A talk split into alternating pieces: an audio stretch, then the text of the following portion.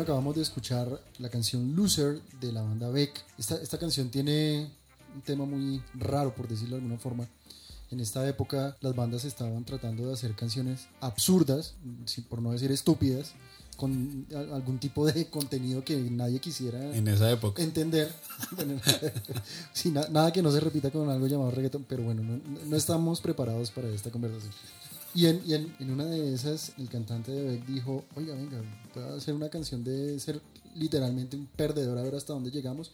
Y en 1991 se convirtió en uno de los top 10 en las listas de Billboard. Ser un perdedor o perder el enfoque o simplemente ir por la vida sin pensar en absolutamente en nada. Cuando se pierde el, el- el propósito, uno se convierte Convierte en, en un un, loser. en un loser, definitivamente.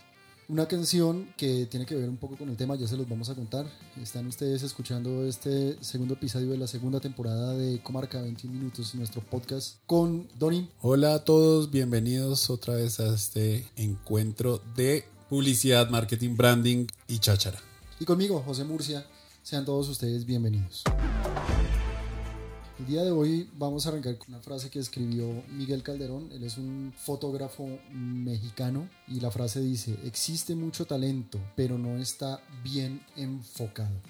Yo también tengo una Cuéntela, muy relacionada con el tema.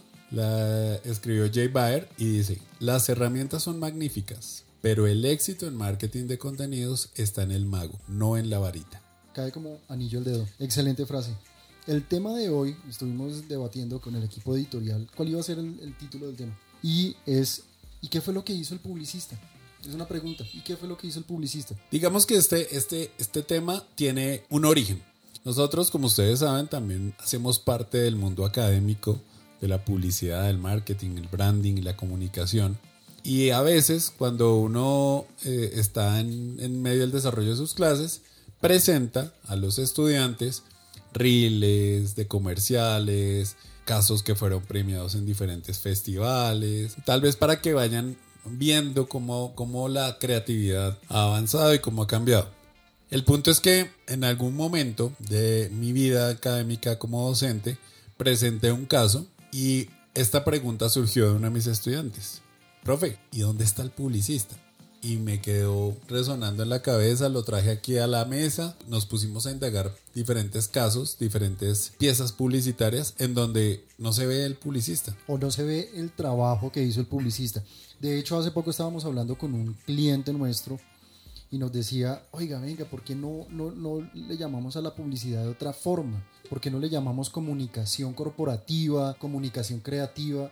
Porque es que este, este término publicidad hoy en día está como un poco mal entendido, está eh, de- demasiado, llamémoslo, prostituido el tema, tiene que ver mucho con marketing digital, pero marketing digital es otro tema. Entonces, ¿qué es la publicidad? ¿Cuál es el trabajo del publicista? Bueno, es un tema bastante álgido y que vamos a tratar el día de hoy. En algún momento alguien me decía, mi hijo también es publicista. Le dije, ah, bueno, chévere, ¿y qué hace? Es payaso de restaurante. Entonces, pues bueno, pasó el suceso, fue gracioso, pero, pero después me quedé pensando, porque la señora lo dijo pues de una manera muy de- Estaba totalmente convencida. convencida de que el hijo era publicista. Pero si uno se pone a pensar, finalmente emite un mensaje a través de un canal con ciertos recursos retóricos, visuales y consigue que la gente entre al restaurante. que hay una acción en favor de una marca. Y finalmente el restaurante vende almuerzos. Bueno. Queda para la discusión, ¿no? ¿Será que, como usted decía, nos se prostituyó el término al punto que le cabe a todo? Bueno, aquí viene, aquí vienen nuestros editoriales. Este editorial lo titulé ¿A quién le importa? Otra edición de Cannes se acaba de terminar. Durante estos días, muchos vimos a través de diferentes páginas, blogs y redes sociales lo acontecido en el Festival Galo de la Publicidad Mundial. Algunos pocos indagamos de forma autónoma casos, críticas y elogios, buscando la evolución de nuestra práctica, la forma relevante del publicista en los renombrados casos. 1.200 millones de pesos en inscripciones solo por Colombia y una cosecha de 17 leones de diferentes metales dan cuenta de unos 85 millones de pesos por león. Esa cifra deja varias preguntas en el aire. 1. ¿A quién le importa? ¿Realmente a quién le importa? 2. ¿Y dónde está el publicista? 3. ¿En esto quedó el oficio más antiguo del mundo? Qué buena editorial. Muchas gracias. Una- unas muy buenas preguntas. Ahora va, mío. Ahora, El día en que dejamos de hacer lo importante por hacer lo urgente fue el día en que esta profesión perdió totalmente su rumbo. Si bien hace unos años hablábamos con varios colegas sobre la necesidad de transformar la publicidad en una profesión de ideas, la carrera constante por mostrarse, por venderse, por publicar sin tener un sentido objetivo del por qué se hace lo que se hace o un propósito claro, sincero, real y profundo, nos ha traído a este momento. Y no es más claro el panorama, sino el que los verdaderos publicistas son administradores, médicos, abogados, que los verdaderos creativos son aquellos emprendedores que por su necesidad han activado hasta esa última célula de su ser por tener una gran idea, en que los estrategas son aquellos que velan por la utilidad y no por el posicionamiento, entre otras situaciones. En este panorama, la gran pregunta es, ¿y qué pasó con el publicista? es una pregunta muy compleja y mire, ahorita que usted mencionaba una cosa, anoche estaba viendo a un youtuber muy famoso que habla de música que se llama El Chombo, Ok. que habla así, te lo dijo El Chombo. Sí, sí, sí. Entonces él, él puso un, un- un video donde hablaba de la muerte del reggaetón. Y se le han venido una horda de reggaetoneros a decirle que cómo se te ocule hablar del reggaetón que está muerto y que y el tipo decía muy académicamente que los reggaetoneros digamos que se vendieron a la industria musical cuando vieron que el reggaetón de la mata como ellos le llaman ya no estaba siendo como muy comercial y entonces ahora hicieron una especie de reggaetón popseado o reggae pop. Y entonces él decía no está mal pero no me digan que aquí hoy en día se habla de reggaetón de la mata sino ustedes mismos vendieron una idea al mundo bajo la palabra reggaetón no pueden cambiar las reglas no pueden decir, esto también sigue siendo reggaetón porque ahora lo cambiamos para que sea más comercial y ganemos más plata, pero sigue siendo reggaetón. Y él decía, no, no se puede. Creo que pasa algo muy similar con lo que es la publicidad. La gente entiende la publicidad como algo. Uno no puede venir hoy en día a crear elementos que ni siquiera salen de la imaginación de un creativo publicitario, sino que salen de la imaginación de un ingeniero, de un médico, de un, no sé, arquitecto, y venir a decir, esto también es publicidad, porque gana premios, porque es reconocido en festivales internacionales de publicidad y de creatividad, en donde, entre otras cosas, pues nos damos premios entre nosotros. O sea, Sí. creo que es la única profesión en donde uno inscribe sus trabajos Para que sean calificados por sus compañeros, por sus pares por sus colegas. y, y entonces, pues cuando lo premian a uno no sale. O sea, es decir, yo no me, yo no, no me imagino a Martin Scorsese inscribiendo el irlandés en la academia de los premios cinematográficos para que lo premien, a ver si gana algo. No, sale la obra y esa academia se encarga de, de premiar. Sí, de decirle, venga para acá, que nos gustó. eh, lo- Quedó lo- nominado. Lo, vamos a nominar. Sí, No, no pagar para que a uno lo premien. Es que eso, eso digamos que ha sido parte como siempre de la, de la disyuntiva. Igual, esa fue una de las razones por las cuales cuando llegaron los premios EFI, en especial a Colombia, se volvieron muy populares porque no eran los publicistas premiando las campañas de, de publicidad como tal, sino que eran los mercadólogos, eran los directores de mercadeo de las diferentes empresas y algunas otras personas invitadas, especializadas, calificando la gestión de, de las campañas de publicidad. Los resultados. Los resul- y, y sí, era más que la gestión, los resultados. Entonces, pues, e- e- era realmente un premio a la efectividad, que no se da en otro tipo de, de- de certámenes, por llamarlo de Eh, alguna eh, forma. Eso cuando llegó. Hoy en día, No, ya- digamos que también está para la discusión, probablemente sea otro episodio de nuestro podcast, cómo se ha desfigurado un poco el tema de la efectividad, ¿no? Es decir, si yo tengo una campaña de 5 mil millones de pesos en dos, tres meses, seguramente va a dar unos réditos importantes. Además que no todo se tiene que medir digitalmente, ¿no? Eso que- uno. Que, que ese es otro gran tema. Y es que bu- busque usted en Google. En Google simplemente ponga la palabra marketing o la palabra publicidad. Inmediatamente lo dirige a digital. Se olvidaron del resto. Sí, o sea, ya ahora todo es marketing digital. Pero lo, lo que voy es que, así como el éxito o fracaso de una campaña no depende enteramente de la publicidad como tal, del mensaje, la forma, el contenido, etcétera, eh, no se le puede dar solo los, los réditos. Es decir, cuando la campaña entonces resulta y hay unos buenos res- resultados, unos buenos guarismos para el cliente, entonces, ah, fue culpa o fue mérito de la agencia únicamente, ¿no? Ahí hay muchos factores que intervienen, desde la distribución, la divulgación, pricing, la colocación, etcétera, etcétera. Desde la misma necesidad del cliente de, oiga, debo hacer algo para que suban mis ventas, para posicionarme mejor, para que mi marca sea más conocida.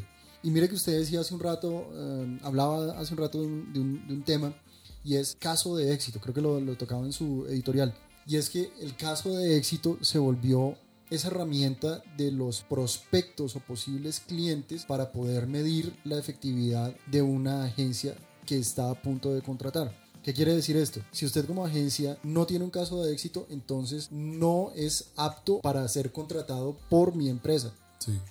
Algo que se vuelve realmente poco efectivo porque cada uno de los clientes, cada una de las empresas tiene una necesidad absolutamente puntual y usted no puede, eh, yo aquí poniéndome en los zapatos del cliente, uno no puede tomar la decisión si una agencia o no me va a funcionar de acuerdo al trabajo que le hizo a, otro. otra empresa. Sin ver cuál es el diagnóstico propio de la empresa, ¿verdad? Los casos de éxito sí, se deben tener.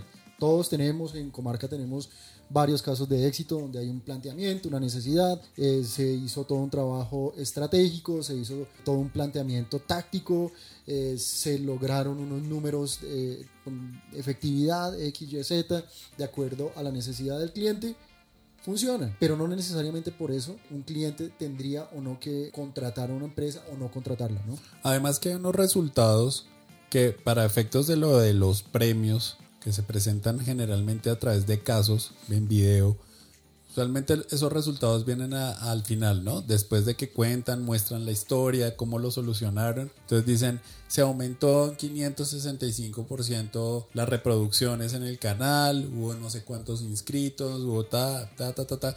Y, y bueno, está bien, pero siento que los votan de una manera muy descontextualizada. Lo que para mí puede ser un éxito o un buen resultado, puede que para la marca ya en sí no lo sea. Pero eso nunca se va a ver porque el caso se presenta en un minuto, minuto y medio, y eso es lo que ven 25 jurados metidos en una sala y todos deliberando y bueno, en fin. y ahí, ahí, sale el famoso término trucho, aquel caso que se hizo por publicistas única y exclusivamente para participar en uno de estos certámenes para publicistas. Y e, e, ejercicios creativos. Ejercicios creativos. Que usualmente y, digamos de forma equivocada se envían a estos festivales simulando como cierta... Que fueron casos real. Que fueron casos reales para conseguir algún reto y, o una estatuilla que a la postre se va a volver una herramienta comercial para la agencia, ¿no? Es decir, mira, es que en mi agencia tenemos tres, leones o cuatro FIAPS o no sé qué. Aquí hay que hacer una aclaración. Nosotros en Comarca nos atrevemos a hablar de esto porque digamos que no nos interesa el tema. No es porque haya envidia, porque usualmente pasa. Esto es, urano enriquecido, eh, no se puede hablar de esto. Yo conozco amigos colegas muy cercanos, muy queridos, estudiantes incluso que han ganado premios y los he felicitado porque me parece, pues, de todos modos tienen su mérito. Sin embargo, desde que empecé en este eh, inmundillo de la publicidad al mercadeo, nunca he estado de acuerdo con el hecho de que uno sea premiado por sus pares a partir de una inscripción que uno mismo financia, etcétera, etcétera. Yo, yo, prefiero cuando el cliente se devuelve a mí en una llamada, en un almuerzo y me dice, gracias hermano me ayudó a resolver el problema que tenía y, salimos avante full creatividad, números positivos, lo voy a referenciar con una persona. Tal cual, eh, prefiero mil veces eso. Ese es mi premio, de verdad. Es, y, son formas de verlo. Hay gente que sí, de verdad vive el tema de, los festivales con mucho ahínco y mucha alegría, pero para nosotros, y esto es filosofía de la agencia, es mucho más eh, satisfactorio que nos diga, vea, le voy a aumentar el fee eh, déjenmelo conecto con un otro, otro amigo que tiene otra empresa y les hablé de ustedes porque trabajan muy bien.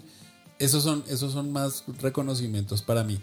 En algún momento, ojalá, este podcast como desde trascendencia internacional, seguramente alguna vez nos escucharán y dejaremos de estarle haciendo plata a los organizadores de Cannes, a los organizadores de FIA, a los organizadores de NOAA o de London Festival o lo que sea. Y vamos a hacer unos premios Oscar, pero de la publicidad, en donde haya un ente central, regulado, que coja los, los casos sin inscripción alguna y entregue por mérito, por, bueno, por diferentes factores, un reconocimiento. No que sea entre pares y menos cuando uno tiene que pagar. Ahora, ¿por qué también estamos hablando mucho de los casos eh, publicitarios? Porque pues acaba de terminar Cannes, el Grand Prix de Cannes se lo acabo de llevar tienda cerca, una necesidad que estaba resolviendo Bavaria, eh, que fue eh, la marca que ganó este, este premio a través de la agencia interna que es Draftline. Pero entonces yo, yo he estado revisando el caso y vuelvo e insisto, este es uranio enriquecido. O sea, Sí. Aquí puede que me caigan un montón de personas, pero estoy tratando de analizar cuál fue la gran campaña. Una muy buena idea y como ellos mismos lo dicen, fue una idea que nació de la marca para apoyar a un, grupo de comerciantes y emprendedores que eran los tenderos de barrio para poder salir adelante. Lo hicieron a través de una aplicación. Perfecto. La gran campaña, e- esta campaña de que David Ogilvy hubiera dicho, oh, wow, qué campañota, no está. Hay una buena idea. Y así hemos encontrado también otras ideas que Si quieren revisar el caso, pueden perfectamente buscarlo en YouTube. sí está en YouTube, eh, eh, por ejemplo en ultravioleta.co de nuestro amigo Diego Rodríguez, Amigo de la casa. amigo de la casa, allí está. Saludos al abuelito. Eh, y, y bueno, hay otros casos, ¿no? La, la- la lámpara que hicieron los ingenieros eh, eh, con, con, agua de, de mar, pero entonces luego esto se- no sé en qué momento se transformó en una campaña publicitaria, no es una lámpara.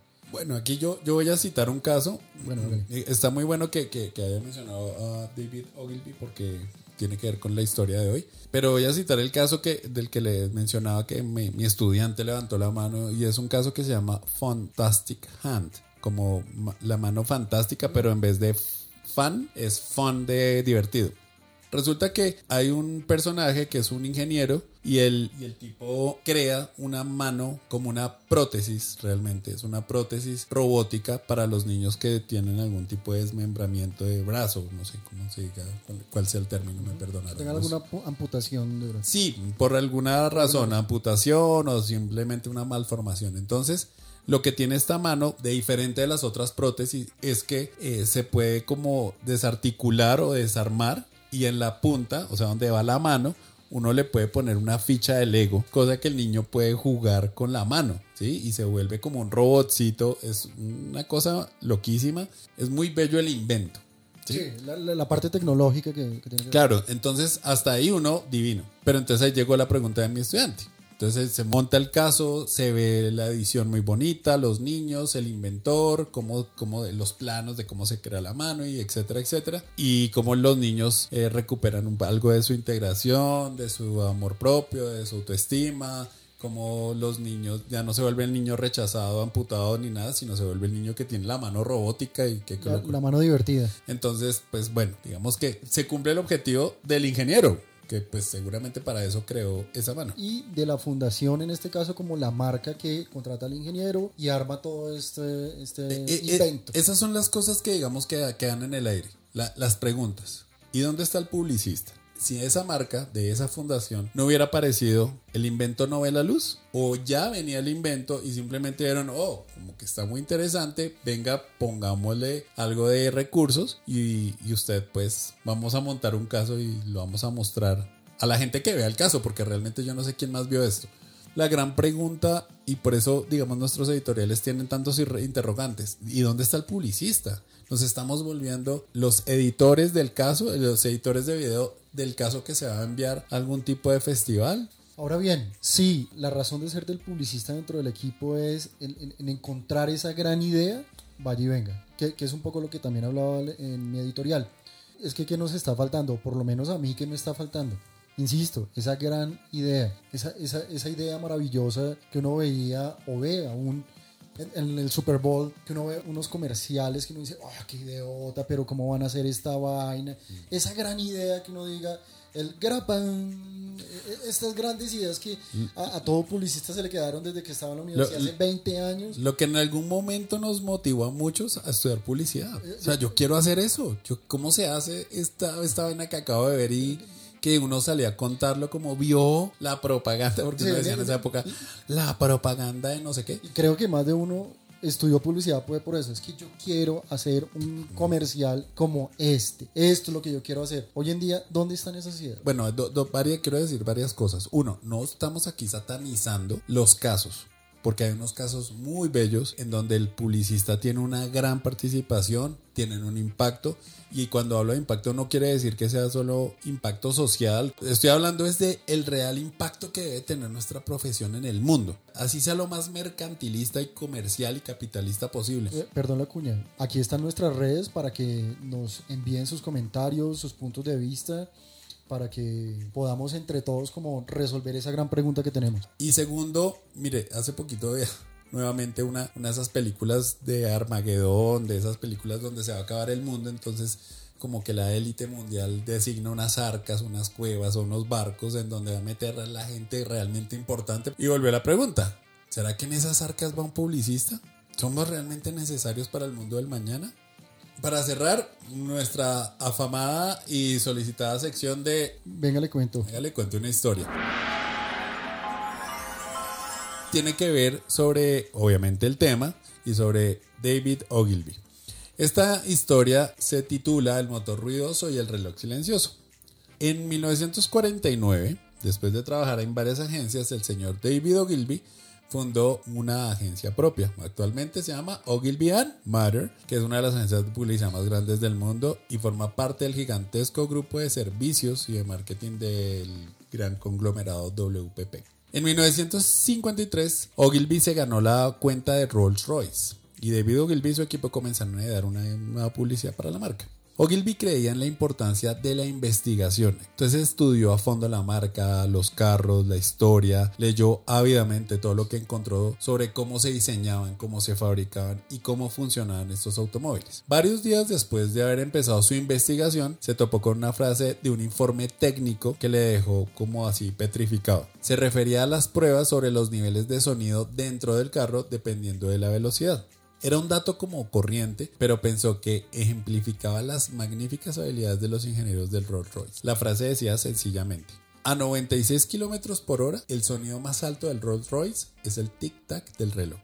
David Ogilvy no solo había descubierto un hecho fascinante y poco conocido sobre las prestaciones del coche, sino que también había encontrado un copy. ¿Cuál es la moraleja de esta historia? Siempre compensa investigar a fondo hasta obtener una información valiosa. La pregunta para ustedes, mis queridos amigos, es, ¿sabes cuál es la ventaja competitiva real de tu producto? Fíjense que aquí es la aproximación del publicista al producto, al elemento, a la varita de la frase, ¿no? No el elemento al publicista. No es algo que ya está creado y venga, miro a ver cómo le meto alguna marca a la que le funcione, sino es una indagación profunda del publicista al elemento, al producto, a un beneficio, a una característica y utilizar esa característica en, la comunicación, en la construcción de una adecuada comunicación. Tanto así que esa frase, escrita por un ingeniero, se volvió el tema de la campaña. A 96 kilómetros por hora, lo único que vas a escuchar es el tic-tac del reloj. Bueno, queda la pregunta sobre la mesa y ustedes cordialmente invitados a nuestras redes sociales. Estamos en Facebook, estamos en Twitter, estamos en Instagram. Pueden ingresar a nuestra página www.comarca-almedioma.com y dejarnos todas sus inquietudes, comentarios, preguntas sobre este tema. Muchas gracias por acompañarnos. Esto es Comarca 21 minutos, que hoy fue como de un montón de minutos, pero pues el tema está muy interesante y así nos vamos a ir. Haremos lo posible por editarlo. Se les quiere, aquí nos veremos o nos escucharemos. Muchas gracias. Chao.